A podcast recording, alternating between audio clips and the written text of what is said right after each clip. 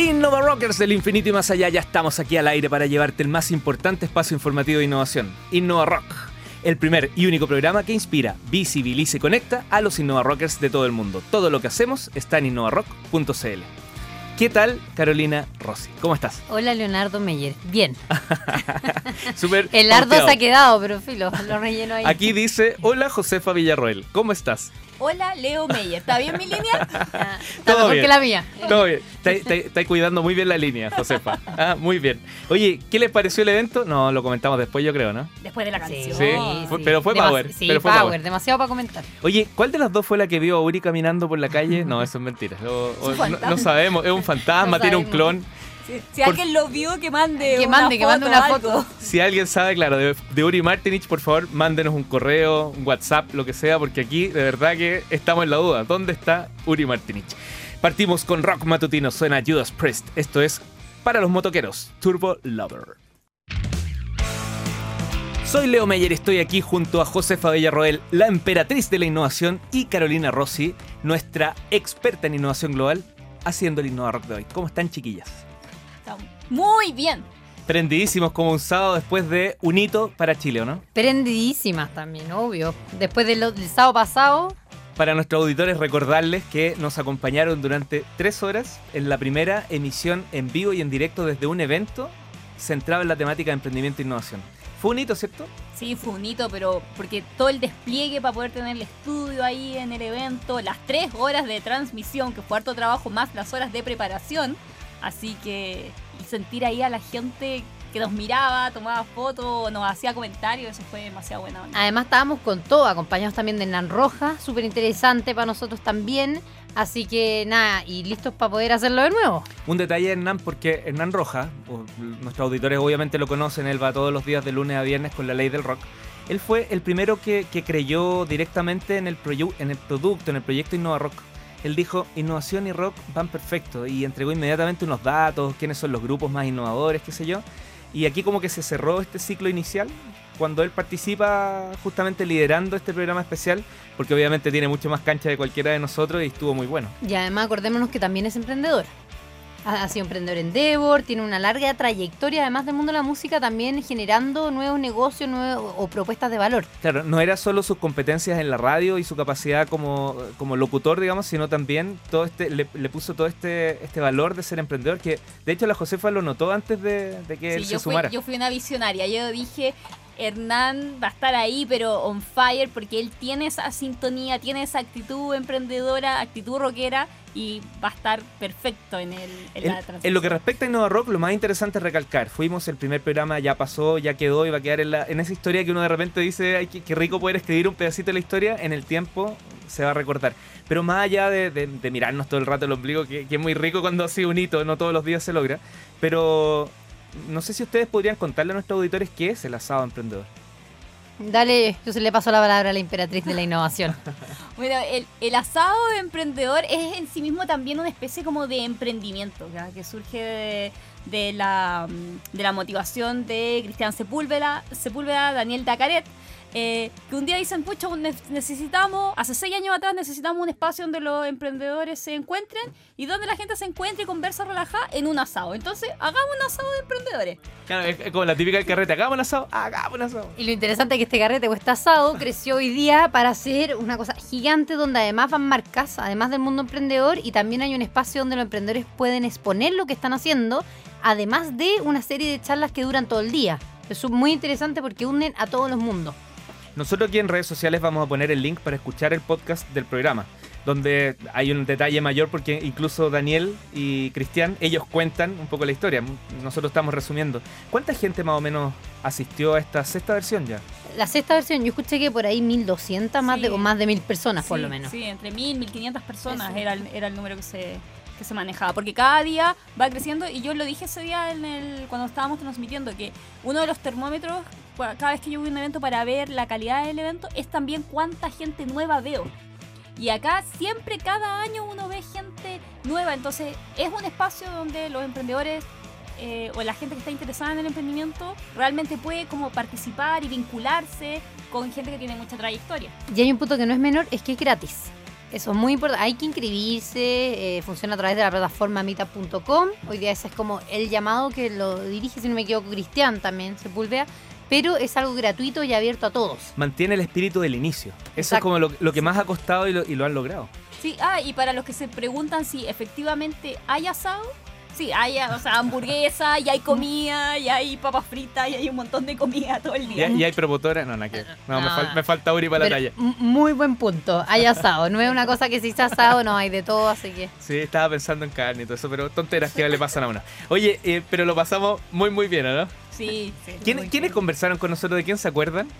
Bueno, traji- eh, trajimos, digo, porque apoyamos a que viniera a Víctor Saiz, que es de Trum. de Trum, ¿cierto? Que es de Temuco. Él tiene un proyecto que ayuda, en el fondo le, le inserta una- un aparato a su silla de ruedas y hace que tenga más movilidad, una especie de bicicleta que Sí. se llama Trum. Y también es voluntario histórico de la Teletón. Él estuvo con nosotros en el programa. Sí, y tan, bueno, también estuvimos al, al emprendedor de... La La- insolencia, la iba a decir la osadía, no, la insolencia. Así que Ese estuvo genial. E- Sí. Ese fue el video que se hizo viral con la historia de que 6 lucas partió vendiendo los Claro, sándwiches. que vende los sándwiches. No, estuvo súper bueno. Realmente mucha información. Pueden encontrar esa información usando el hashtag asadoemprendedores3M, todo junto, asadoemprendedores3M. Y ahí hay fotos, videos y en nuestras redes sociales también. Así que un hito y felicitarlas también porque se sumaron activamente. La Josefa fue a hacer despacho. eh, la cara andaba buscando a la gente que iba a llegar acá. Y por cierto, los últimos segundos es para eh, reconocer eh, la osadía que tuvo BTR Negocio para apoyarnos en esta aventura y decir, aquí estoy junto a Innova Rock en este hito. De todas maneras, y yo sumaría que nosotros, este hito es el comienzo de otros Innova Rock en vivo que nosotros estamos abiertos y podemos hacer. Así que si alguien está interesado, O sea, perdón que lo diga, pero cualquier evento que se diga que es un evento de emprendimiento e innovación y que no tenga a Innova Rock en vivo, no es evento de innovación. Oye, vamos con algunos eventos, Josefa, que en este caso no tienen por qué tener a Innova Rock porque ya estaban tirados los eventos. Sí, pero- sí, les traje, les traje dos eh, tips para todos los que dicen, pucha, yo no alcancé a ir al evento, al asado. Entonces, ¿qué les traigo? Todavía tienen tiempo de inscribirse al Startup Weekend. Estos son 54 horas, es un fin de semana donde están todo el fin de semana trabajando activamente en desarrollar su emprendimiento, conectándose con otros emprendedores. Es realmente un evento de calidad eh, mundial. Va a ser el viernes 7, el sábado 8 y el domingo 9 de abril. Eh, y les digo, todavía tienen tiempo. Si tú tienes una idea y todavía no sabes si, si avanzar o no con ella, esta es la prueba, el test ácido que te va a decir si tienes la pasta como emprendedor y si tu idea tiene también Josefa, ¿y ¿tiene foco en alguna industria o no? ¿O no? ¿O, o pueden ir cualquier...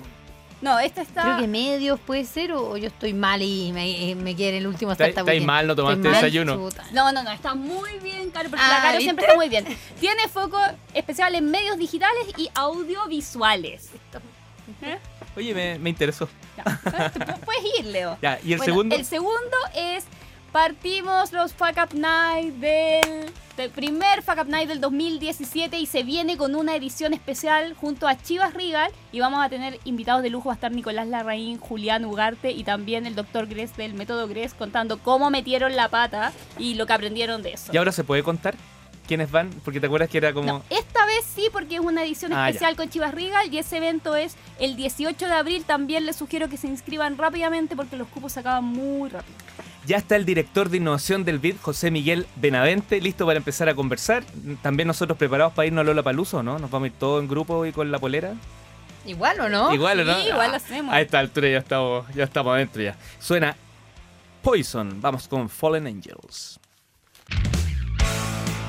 Soy Leo Meyer, estoy aquí en la Radio Futuro haciendo la Innova Rock de hoy junto a la emperatriz de la innovación Josefa Villarroel y a la periodista especializada en innovación global Carolina Rossi. Recuerden que si van a difundir sus actividades y empresas pueden enviarnos un WhatsApp al más 569 7579 7502. ¿Han escuchado los últimos WhatsApp que llegaron o no, Josefa? ¿Caro? Hay uno que llegó espectacular, ¿ah? Eh, A mí me, me llegó uno ahí, el espectacular que está diciendo, yo creo que me llegó a mí. Ah, ¿no me reí un no poquito. enviado? No, no me han enviado nada. Una persona que nos avisa un evento a las 9 de la noche, creyó que lo iban a pasar inmediato, después parece que se fue a tomar, lo manda como a la 1 de la mañana y el último envío es como a las 3 de la mañana. Ah, No, miércoles. Maravilloso. Bueno, llegó el momento de presentar a nuestro invitado. Él es uno de los profesionales más habilitados para hablar de innovación desde una mirada global. Fue director del Centro de Productividad de la Universidad Adolfo Ibáñez y profesor en la Universidad de Chile por más de 15 años. Asesoró al Estado de Chile en temas como desarrollo económico, innovación, productividad, y más de pymes obviamente emprendimiento, fue vicepresidente del Consejo Nacional de Innovación de Chile y se ha mantenido constantemente escribiendo publicaciones que permiten comprender las dinámicas de la innovación. Está justito de paso por Chile y tenemos el privilegio de tenerlo aquí en InnovaRock. Así que saludamos al jefe de la División de Competitividad e Innovación del Banco Interamericano del Desarrollo, BID, José Miguel Benavente. ¿Qué tal, José Miguel? Hola, Leonardo. Muchas gracias por la invitación y feliz de estar aquí. Oye, voy a tener que repetir jefe de la división de competitividad. Voy a tener que ensayarlo para no, para no equivocarme. Oye, tremendo recorrido profesional. Aquí faltó. Si seguía leyendo, íbamos a, avanzar mucho del programa. Así que. Más allá del cargo, José Miguel, ¿cuál es la labor que cumples dentro del, del BID? Bueno, eh, esta es una división, el banco tiene 14 divisiones sectoriales, ¿no es cierto? Agua, energía, son divisiones sectoriales. Esta principalmente lo que hace es promover la agenda de temas vinculados a la ciencia, la tecnología, la innovación y el emprendimiento en Latinoamérica.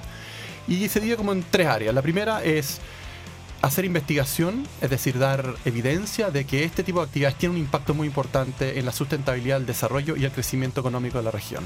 Lo segundo, con esta evidencia, con este argumento, ir a convencer a las autoridades políticas públicas y privadas también de los países que vale la pena mucho en invertir en estas actividades porque obviamente los números muestran que en nuestra región está esto bastante atrasado.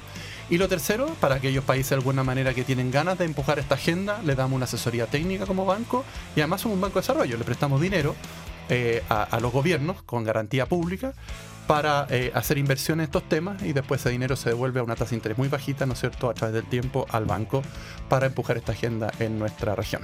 Sí, de hecho, hay muchos eh, programas en temas de emprendimiento e innovación que se han eh, promovido acá en Chile que han sido financiados con aportes de el PIB. Sí. José Miguel, te quiero preguntar, eh, ¿cómo entiende innovación y emprendimiento en el BIC? Porque ustedes tienen que decidir a qué proyectos apoyan. ¿Cómo diferencian los conceptos? Sí, es una muy buena pregunta porque generalmente nos encontramos con esta eh, disyuntiva no solamente cuando uno va a conversar estos temas, sobre todo en el sector público y los ministros de Hacienda, que a veces todavía estos temas les son un poco más lejanos, sino incluso dentro del mismo banco, porque el banco es como una cooperativa que la mitad son de los socios son países desarrollados y la otra mitad los países latinoamericanos. Y tenemos un documento de alguna manera que tuvimos que elaborar, lo que se llama como el marco conceptual, que se publica cada cuatro años, que le hacemos una revisión y estamos justamente haciendo la revisión de este, de este, de este periodo. Pero mira, en palabras bastante sencillas, el tema de innovación principalmente se trata de tratar de solucionar dos problemas bien particulares para que algo se transforme en innovación.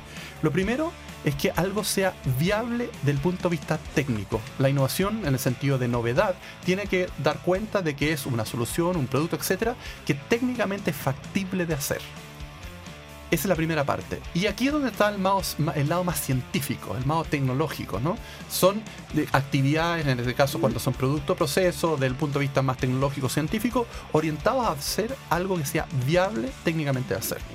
Pero la segunda parte, que es tremendamente importante, es que este algo que se haga, que es técnicamente viable, a alguien le interese sea de alguna manera lo que se llama técnicamente genere valor. Y el valor puede ser definido, por ejemplo, un consumidor cuando está dispuesto a pagar por eso al comprarlo, o una sociedad que está dispuesto a que ese tipo de solución exista para mejorar algo, por ejemplo, temas relacionados con el cambio climático, mejoran los temas de seguridad ciudadana, en fin, ¿no? Que de alguna manera le, eh, eh, le signifique un, valor como sociedad. Y para lo segundo, no necesariamente un problema científico-tecnológico, sino a veces un problema ingenieril para desarrollar algo desde el punto de vista de la estética, del diseño, de la funcionalidad y además que te genere valor en el sentido incluso cuando en el mundo privado eh, alguien está dispuesto a pagar por él. Para que algo sea innovar tiene que cumplir las dos cosas. Las dos cosas. Así que ya saben los Innova Rocker. Porque si es lo primero solamente, hablamos de invenciones y por lo tanto todos los temas de patente, etcétera. Pero para que ustedes sepan, el 93% de las patentes que se registran en las oficinas internacionales no generan ningún tipo de royalty, que es la forma de ver que esto está generando valor. Solamente el 7% de las mismas. Es solo una protección. Así es. José Miguel, tomando el tema de que en el BIT unen dos grupos, de, grupos entre comillas, de, países, la gente, o sea, de los latinoamericanos y también otros que están más desarrollados, por así decirlo. Sí. Em, he escuchado de ti, de otra gente también, que dice que la innovación en el fondo no es un lujo de país rico, sino que el país rico, o el lujo ese es poder eh, generar innovación, por así, digamos. Está bien la cuña. Me gustaría que profundizara en esa idea eh, de las nuevas formas de generar innovación nosotros como latinoamericanos específicamente. Sí. Mira, lo que pasa es que desde el punto de vista más teórico y contable, cuando uno separa las fuentes del crecimiento económico, uno puede separar en dos pedazos grandes. Uno, el crecimiento en la forma más tradicional, que es principalmente a través del ahorro y la inversión, y el empleo y la educación, es decir, la educación asociada al nuevo empleo. Y otra parte que tiene que ver con aquella parte que quizás ustedes no han escuchado de mí, esa parte de la inspiración del crecimiento. Claro. Técnicamente se llama la productividad total de factores. ¿ok? Chile, por ejemplo, un caso muy interesante que creció muchísimo durante 15 o 20 años, empujado por estas dos fuentes, tanto el ahorro y la inversión con tasas muy altas, con la productividad total de factores. La productividad total de factores representaba más o menos un tercio del crecimiento de Chile como porcentaje, ¿no? O sea, de los 6 puntos porcentuales promedio por año, 2 puntos porcentuales la productividad total de factores desde el año 87 hasta el año 2000. Y si tú miras las cifras de Chile del 2000 para adelante, la parte del crecimiento que se trancó fue justamente la productividad total de factores, no la otra. Tenemos desempleo relativamente bajo, la inversión ha estado relativamente alta, salvo unas caídas en los últimos años, pero en general bastante alta. Pero esta parte de inspiración es la parte débil. ¿Y qué es lo que hay detrás de la inspiración? Ciencia, tecnología, innovación y emprendimiento. Y, y, de hecho, causalmente, uno están, los estudios están hechos teóricos y empíricos que demuestran los esfuerzos que los países hacen para incorporar nuevas ideas y traducir nuevos productos, nuevos procesos, nuevos sectores y más exportaciones, causan estadísticamente mejora en la productividad. Y esa es la idea entonces, que los esfuerzos que hoy día tú haces en términos de nuevas ideas a través de ciencia y tecnología son los que después generan productividad y la productividad genera mejora en el crecimiento. Y no al revés. La mirada a largo plazo. Así es. Ese es el gran problema, porque todos estos esfuerzos son, como tú bien dices, son esfuerzos de hoy día, costos de hoy día, patrimonio Claro. hoy día, recursos presupuestarios hoy día, cuyos resultados los ves en el mediano o largo plazo. Mediano pueden ser dos años, dependiendo del sector productivo, hasta 10 años. Eso te iba a preguntar. ¿Cuánto, ¿Y cuánto largo plazo entonces sería? Depende. Más Por, de- ej- por ejemplo, la industria manufacturera tradicional puede ser dos años. En la industria química son 10 años, porque Perfecto. desarrolla una nueva molécula, etcétera, que es mucha ciencia y tecnología para que termine una vacuna y eso mejore, la- en este caso, la salud de la gente, que es un tema más colectivo, más que privado. eh, se demora más o menos 10 años. En el corto plazo vamos a ir a, un corte. vamos a un corte para saludar a nuestros auspiciadores y ya regresamos a InnovaRock para seguir conversando con el jefe de la División de Competitividad e Innovación del Banco Interamericano del Desarrollo, José Miguel Benavente. La innovación debería ser sinónimo de creatividad, obviamente, pero principalmente de revolución, ¿o no? Sí, hay, hay- hay dos tipos de, innova- de innovaciones, pero una se llama innovación disruptiva y es justamente la que genera en el, en la que genera, han generado en, en la historia mucho más valor. Y efectivamente son revoluciones. Te propongo escuchar una que nos va a dejar el, el tema ahí para a la vuelta tomarlo. Escuchamos a Paul, Ringo, George y John con Revolution. Soy Leo Meyer y junto a Josefa Villarroel y Carolina Rossi estamos investigando el ADN de la innovación en este laboratorio de ideas llamado InnovaRock. Hoy conversando con el jefe de la División de Competitividad e Innovación del Banco Interamericano del Desarrollo BID, José Miguel Benavente. José Miguel, bueno, venimos de, escuchar a los Beatles eh, y básicamente la creatividad, la revolución, ¿cómo, cómo, cómo trabajan este tema ustedes?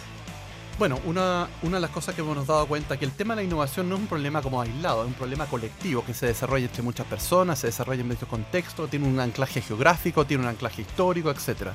Y claro, la, innovación tú la puedes dividir en, innovaciones que son más o menos de trabajo continuo, mejoras continuas que se hacen a nivel, por ejemplo, las plantas, las empresas. Pero siempre tú tienes de alguna manera estos casos que son disruptivos, gente que ve cosas que los demás no ven y que ven oportunidades que incluso la demanda no se manifiesta, no está ahí y que crean la demanda, ¿no? Muchos están asociados a las tecnologías digitales, a través de las apps, ¿no es cierto?, de los teléfonos y otros. Esas son revoluciones, desde el punto de vista más tecnológico, son revoluciones en tanto la solución que otorgan como también la tecnología que está detrás. Las dos dimensiones son revoluciones que han generado rentas, en algunos casos tremendamente Y, y en grandes. el caso de la creati- creatividad puntualmente, hablan de economía naranja, hablan Sí. de... ¿sí? Bueno, la economía naranja es un término que inventamos en el BIT, de Ah, hecho. ¿sí? Tal Mira. cual, sí. El documento más bajado de la, de la página web del banco es justamente uno que refiere a economía naranja. Y han hecho importantes eh, convocatorias que las hemos promovido acá en el programa Sí, claro. para que Sí. postulen los Lo que emprendedores. pasa es que se habla muchas veces de economía creativa. Cuando estuvimos con otros invitados más centrados en el tema de creatividad, pero como que economía naranja en algún momento Sí. se habló y luego... Sí, en, en realidad incorpora varias cosas. Por ejemplo, hagamos el paralelo con temas de ciencia, tecnología e innovación. La ciencia vendría a ser lo que son las artes, ¿no? Dentro de la economía naranja. Son eh, elementos que de alguna manera la sociedad es bueno que estén, son bienes meritorios, en el fondo, lo- como decimos los economistas. Es bueno que estén ahí, ¿no? Tradición, cultura, etcétera. Y que no, no tienen una conexión directa con el mercado, en el sentido que nadie está dispuesto a mantener una orquesta sinfónica de su bolsillo. Aunque ha ocurrido, pero en general no es el caso, ¿no? Pero para que se desarrollen ciertas industrias creativas como el cine eh, y, y, eh, libros y otras, se basan en estas, estas, artes, mm, estas artes escénicas y otras, como primaria, la música, en fin, ¿no? Lo mismo, la innovación se basa, parte como estábamos conversando, en ideas que se desarrollan, algunas de ellas en el mundo científico-tecnológico, que tienen esta misma característica, donde los temas de propiedad intelectual son muy importantes. ¿te fijas? Entonces, el- la similitud es bastante importante y además hay un cruce entre el desarrollo de nuevas ideas pensando en, en nichos, sobre todo en aquellas más revolucionarias, obviamente tiene una cuota de creatividad en el sentido de que es algo original, que se le que ocurre a la persona que está desarrollando la idea. De hecho, nos comentaste como en la, en la previa, la breve conversación que tuvimos antes de, de ingresar al programa, eh, que este tipo de, que este tipo de, de, mm, de- de trabajos, en definitiva, son como los trabajos del futuro, todo lo vinculado a la industria creativa, porque es lo que Sí. no se va a reemplazar por eh, máquinas. Bueno, de hecho hay un estudio bastante famoso inglés reciente que muestra un poco el perfil de las carreras y las competencias que se van a necesitar en el futuro, ¿no? Y, y lo que principalmente en resumen llega es que aquellos trabajos que tienen que ver con temas muy rutinarios, que son principalmente pro- aplicación de protocolo y procedimiento estandarizado, que por ejemplo la medicina se caracteriza por eso, y otros en el ámbito financiero, etcétera, son trabajos que pueden ser fácilmente reemplazados por máquinas, máquinas en el sentido no físico, sino algoritmos, mecanismos, ¿no es cierto?, basados en lo que se llama machine learning, ¿no? Inteligencia artificial y otros. Y justamente aquellas que no pueden, hoy día por lo menos la tecnología no lo permite, son aquellas que están basadas más en la intuición, en la creatividad, en la emocionalidad, que son características de los humanos en tanto seres vivos, ¿no? Y trabajos manuales, por ejemplo. Entonces, uno pensaría, por ejemplo, el trabajo del zapatero va a ser un trabajo que de alguna manera va a terminar en el tiempo. No, estos estudios muestran que exactamente al revés. Los trabajos manuales son aquellos que se van a conservar porque no van a permitir, eh, trabajos manuales únicos me refiero, ¿no? Claro. Que sean algo de original. Y también asociar la creatividad, bueno, el cine, el artista, etcétera. Y otros trabajos incluso que son salarios muy altos, como la medicina, trabajo de análisis financiero u otros, esos van a tender a desaparecer en el sentido porque se han reemplazado. Recordé la presencia del doctor Maturana nomás, que justo toma desde aquí en adelante. O sea, dice, obviamente que hay cosas irreemplazables como el acto de conversar, de comunicar. Por ejemplo, de- claro. Como un nuevo, un nuevo renacimiento, no sé si se dice mucho, pero Sí. por lo menos, se- Hay una autora muy por lo menos el interesante. tema de lo artesano. Sí, hay una autora muy interesante que se llama Carlota Pérez y que hace un análisis histórico de las revoluciones industriales, pero los procesos de transición. Y ella postula que justamente eh, estamos empezando a vivir el proceso de transición, duran más o menos 20 años, y en eso hay una revolución del punto de vista del acomodo de la gente en términos de- del trabajo, la- el mercado laboral se ven tremendamente afectados hasta que esto se estabiliza. Hay un trabajo... interesante. Pero, Dale. ah, ah, bueno, nosotros tenemos harto oyentes que son de la industria creativa, nosotros Mm. también de alguna manera lo somos, así que es como un bonus track del programa. Ya, y perdón, y una, una característica que quizás le ayuda a la industria creativa tiene una característica que es muy atingente en Latinoamérica, que tú no necesitas mucho capital y necesitas talento y necesitas interacción. Y eso no sobra. Y aquí yo te, eh, te tomo con una pregunta. Eh, en los últimos 10 años, quizás yo podría decir 15, eh, Chile por lo menos a través del aparato público sobre todo ha generado nuevos programas de emprendimiento e innovación. Tenemos Startup Chile, que es un caso hoy día que se está replicando. Em, ¿Cómo crees que esa modificación o ese nuevo modelo, o corrígeme si es que no es un nuevo modelo, ha hecho que hoy día Chile sea visto por sus pares eh, como que tiene un ecosistema emprendedor e innovador un poco más avanzado? ¿Cuál es tu visión sobre ese tema que hoy día se, se conversa bastante? Yo creo, yo creo que Chile ha hecho bien la tarea, todavía falta mucho, pero en términos relativos latinoamericanos, en ir avanzando en esta agenda, ¿no? Y esto comenzó hace mucho tiempo, y, independientemente de los gobiernos que han pasado, cada uno con su sello, han empuja- seguido empujando, por ejemplo, el programa de Startup Chile partió en un gobierno y cambió la mano del gobierno y siguió más o menos, han hecho algunos cambios, pero la misma idea. Y esto nos ha posicionado en, en- en la órbita latinoamericana, incluso en la órbita mundial. Es un desafío enorme, todavía hay, y como te decía, hay un rol del sector público muy importante, porque aquí, a diferencia de riesgo, hay mucha incertidumbre, que es distinto. Y, la incertidumbre paraliza. Paraliza al mundo privado, a los muchachos nuevos, como a la empresa establecida, a desarrollar nuevas cosas. Cuando hay riesgo, la gente sabe manejar los riesgos, lo puede diversificar. Lo que el rol del mundo público es tratar de reducir esos grados de incertidumbre. Y la política pública es fundamental en ello. Y eso es lo que ha venido desarrollando sistemáticamente Chile eh, en el último tiempo y creo que los resultados ya están más a la vista. En la parte de la creatividad, volviendo, pero Ujú. manteniendo la- la- el, el hilo conductor, eh, me acordé el- de, de esto del, del- el Oscar chileno, que por Sí. primera vez, bueno, tiene que ver con, a partir de, de un primero que hace algo, se puede disparar toda una industria. Por lo menos yo he visto que en estos últimos años se, se ha despertado mucho más el interés, vamos al- a ver al cine chileno, lo vamos a ver antes Sí. de esto. Que Eh, se, valor, hay una valo- se valora más. Exacto, Sí. es, muy importante razón. est- estos primeros, Sí. estos pioneros. En todos lados. O sea, tú lo miras incluso en el mundo israelí, que fue uno de los que salió a Startup Nation, etcétera. Tú lees entre líneas, y bien explícito está, cuando son los primeros eh, emprendedores que terminan poniendo su empresa en Nasdaq, ¿no es cierto? En la Bolsa Internacional en Estados Unidos de tecnología. El primero el que de alguna manera abre el camino. Lo mismo pasa también en Estados Unidos, los primeros browse y después terminó otros siendo los líderes, pero los primeros hicieron el camino. Chile hoy día está, y yo estoy absolutamente seguro que en los próximos 3-5 años va a aparecer uno que el que va a abrir el camino a su manera y el resto va a aprender un poco de ese proceso. Lo que se llama técnicamente el role model, ¿no? ¿Y quién va a ser?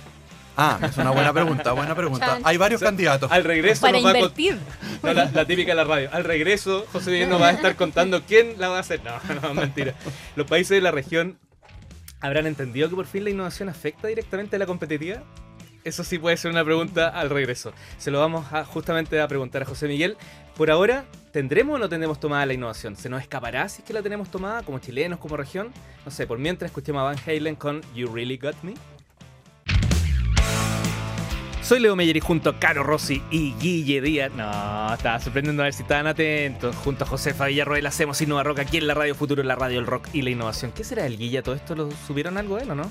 Ya lleva dos semanas perdido, no llegó al asado. Como con Uri parece que andaba, ¿no? Parece que se salta al otro Algo lado de la pasar. cordillera. Bueno, estamos conversando con el jefe de la División de Competitividad e Innovación del Banco Interamericano del Desarrollo BID, José Miguel Benavente, quien tomó un vuelo directo para llegar a conversar con nosotros hoy aquí en Innova Rock. Eh, José Miguel, hemos tocado hartos temas, ya ah, avanza, avanza el programa, pero eh, particularmente tú crees que los países entendieron que la innovación impacta directamente en la competitividad o todavía tienen dudas? El- tienen dudas. Ah, tienen Y la, la parte, ¿qué, qué, qué es lo que entendemos por país? Efectivamente, el tema de la ciencia, tecnología, innovación y emprendimiento, nuestro diagnóstico que no forma parte del ideario colectivo de la sociedad latinoamericana todavía. ¿Y en qué se manifiesta esto? En que cuando se discuten los presupuestos de apoyo en estos temas, es un tema que de alguna manera cierta parte de la sociedad, que es representada, ¿no es cierto?, en el Parlamento por senadores y diputados, dicen, bueno, y lo que hablamos, esto parece más bien un hobby de país rico, ¿no? Hay lado público, hay ciertos ministerios, la institucionalidad ha ido cambiando. Chile está en este momento discutiendo una, nueva institucionalidad, Argentina también, Brasil, en fin, ¿no? Eh, y entonces el lado público está más o menos convencido. El mundo privado, sobre todo la gente más nueva, los millennials, lo tiene absolutamente incorporado. La gente más antigua, no tanto. Y, pero el ciudadano a pie todavía no lo agarra. Y si el ciudadano a pie no ve que esto es una oportunidad de sustentabilidad y crecimiento, nos cuesta mover la agenda. Porque la gente entiende los temas de educación, entiende el tema de pensión, entiende los temas de delincuencia, ¿no es cierto?, transporte público. Pero los temas de que son muchos de ellos intangibles, ¿no? ¿No? Ciencia, tecnología, innovación, emprendimiento, como una herramienta para darle sustentabilidad, todavía le cuesta. Y una característica que tienen los países que hicieron este salto históricamente en los últimos, sobre todo 20 años, en los países desarrollados, todos lo hicieron bajo crisis. O sea, situaciones muy desesperadas, los tipos incorporaron esto parte de su estrategia de mediano y largo plazo.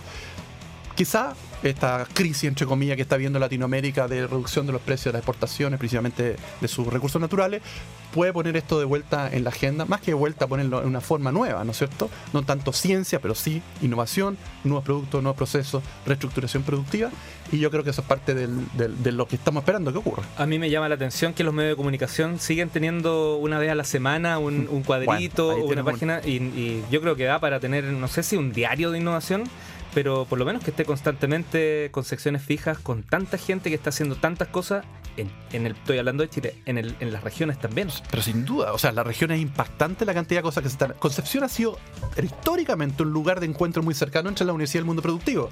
Mucho más que Santiago, mucho Viña del Mar, algo, la Santa María, universidades técnicas, en fin, ¿no? Eh, de a poco se ha ido. Uno ve el diario hace 10 años atrás y ni, la- ni los diarios comunes tenían una sección. Hoy día los lunes, por ejemplo, entiendo, dos o tres diarios tienen una sección al respecto. Sí. Bueno, programa como este, otro, pero claro, a uno le gustaría más todavía, ¿no? José Miguel, yo creo que eh, tomando el punto los, del- de la masificación de la innovación a través de medio de comunicación, como lo hace quizá en este caso, o sea, seguro Innova Rock, em, eso ayuda a que el ciudadano de pie lo sepa, a que Mm. todos estemos de acuerdo. Pero ¿cuál es la mayor brecha hoy día para que Chile todavía no seamos un país eh, que podemos decir, sí, estamos en las grandes ligas? ¿Es que falta inversión? Hablaste un poco de presupuesto en I D. ¿Es que todavía se ve como Mm. este hobby de país rico que también Sí. lo mencionaste? ¿Cuál crees tú que es la mayor brecha que tenemos hoy día? No hay una bala de plata en esto y si uno cree efectivamente lo que conceptualmente uno entiende por desarrollar un ecosistema, bueno, apliquemos la idea de ecosistema. En la idea de ecosistema está que hay muchos jugadores que interactúan entre ellos e intercambiando ideas, recursos, ¿no es cierto?, financieros, de infraestructura, en fin, ¿no? Este es un trabajo colectivo donde el mundo público tiene que cumplir un rol importante. Los indicadores muestran latinoamericano y Chile muy atrasado en el sector público, muy orientado a la curiosidad y no tanto a la funcionalidad, desarrollo de ideas que tengan una misión. El mundo privado participa poco y nada, en Latinoamérica en general y en Chile en particular.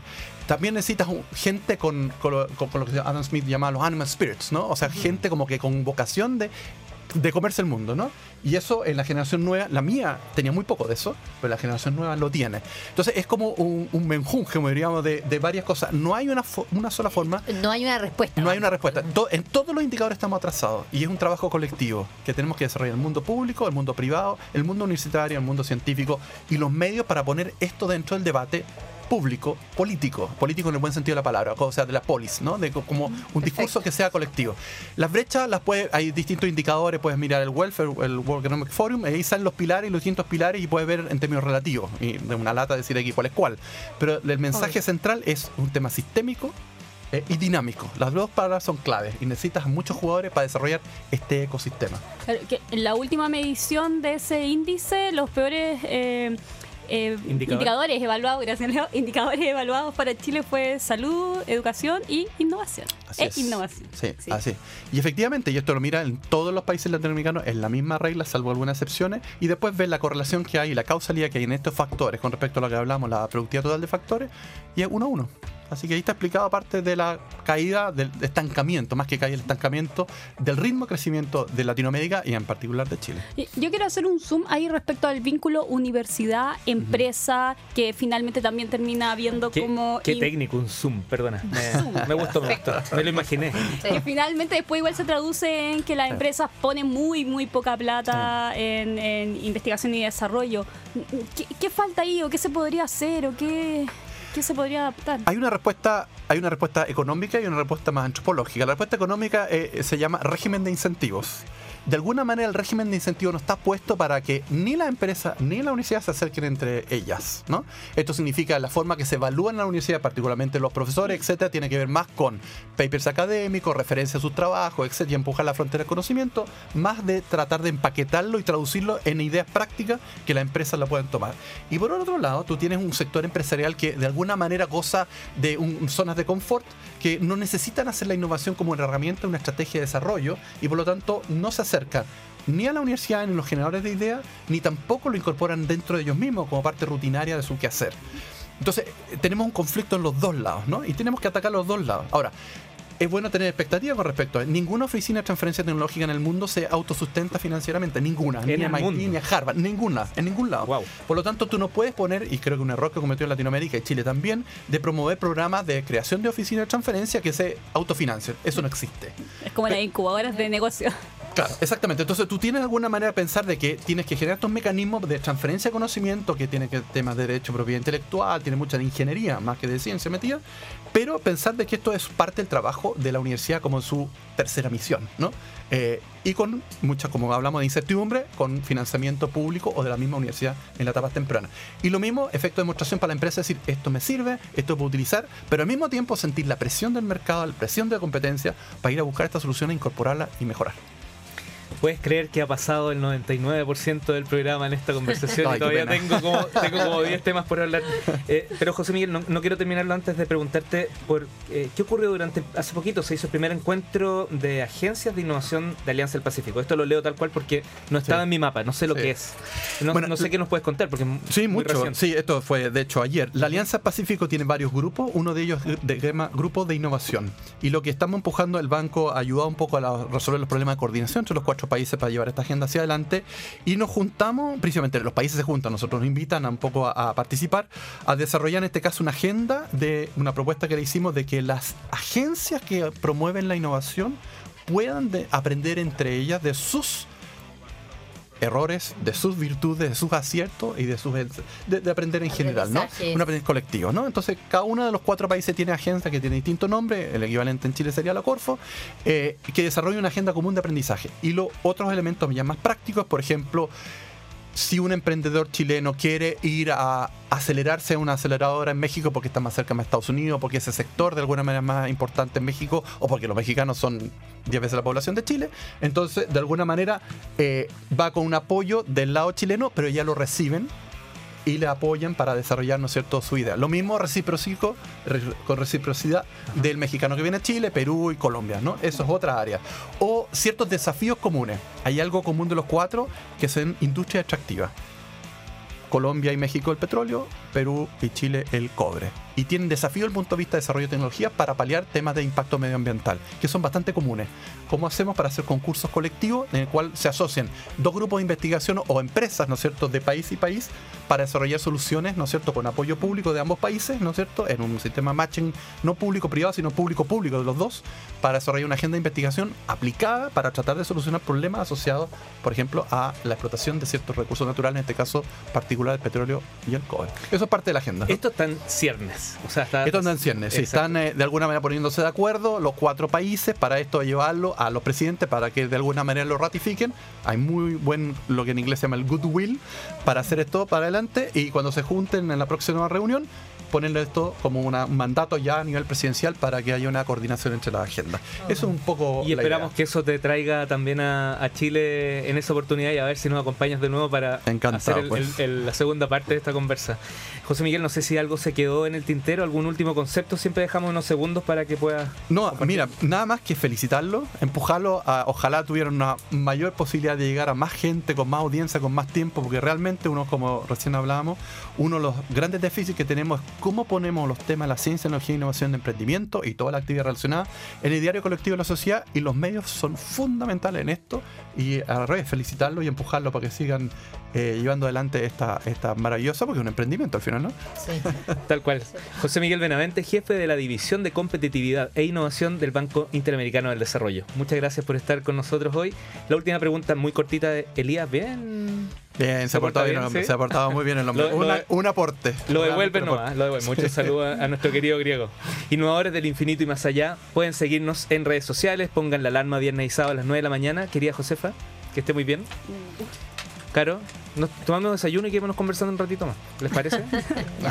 Ya lo saben, para ser competitivos y desarrollados hay que caminar el camino de la innovación. Aerosmith, Walk This Way.